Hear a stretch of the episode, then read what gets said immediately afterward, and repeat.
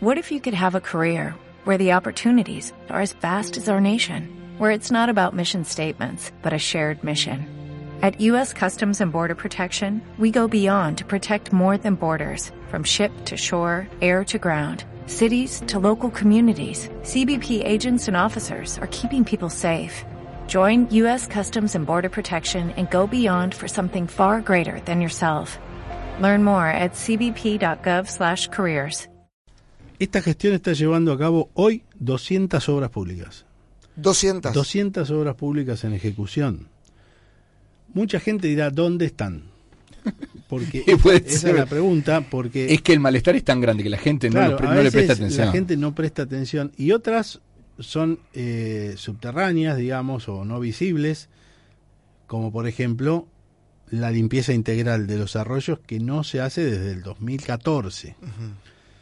Pero además los arroyos se está haciendo, se está licitando el plan maestro. ¿El plan maestro para qué es? Para que empresas especializadas en el manejo del agua nos digan cuáles son las obras que hay que hacer y desarrolle la ingeniería de detalle para que vos puedas buscar los fondos y licitarle esas obras.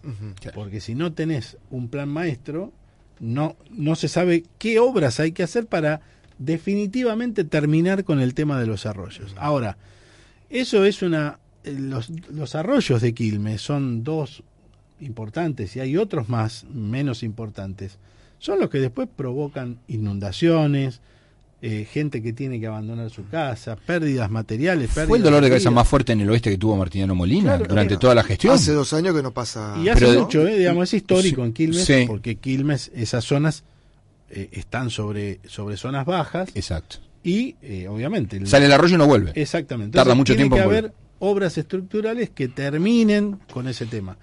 Las estamos encarando. Entonces, eh, hay 400 cuadras de asfaltos en ejecución. En estos momentos. En estos momentos, eh, digamos, el proceso de licitación para hacer las 400 cuadras en Solano, Espeleta Oeste, eh, se han asfaltado algunas, pero eh, ya tenemos, ustedes recuerdan la semana pasada, el gobernador Kisilov anunciando los fondos de infraestructura municipal para estas cuadras. Ya están en proceso de En licitación. la Ribera también van En- a hacer. en ¿no? la Ribera En la anunciaron- Ribera. y Colinas. En la. Rivera también.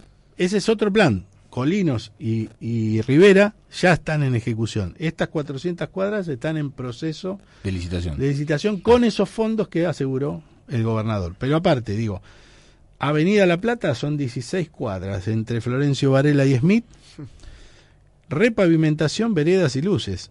Es una obra de más de 300 millones de pesos. Es una obra importante. O sea, son Para los que circulan por esa zona lo van a notar. A ¿eh? veces la gente dice, ¿dónde está la plata de los impuestos? Bueno, acá tres, dos mil millones de pesos en seguridad, 300 millones en esta.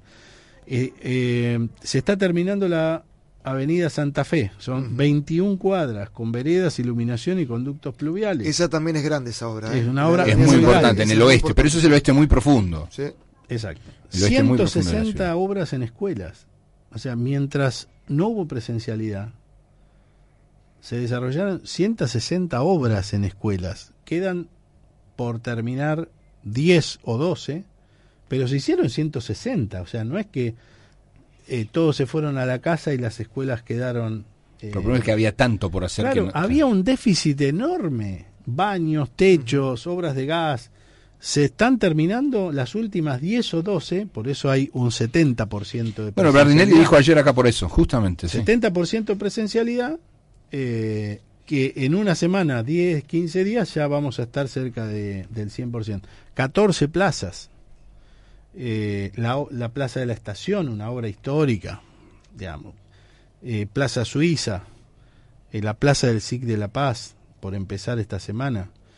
Eh, las principales arterias de la ciudad, ustedes ven que se están interviniendo todos los días, Dardo Rocha, Mitra, Andrés Baranda, Calchaquí, San Martín, las bajadas de las autopistas, el ecoparque, como dije, la estación entre Espeleta y Quilmes Centro. Ella ya se llamó a licitación, ¿no? Ya está, está licitada. no sé si estaba el ganador, eh, pero. No está el ganador, me parece, pero es una obra también que mucha gente no... Claro, la gente que no usa el tren y no es de la zona dice, ¿y para qué van a hacer una estación en el medio de otras dos?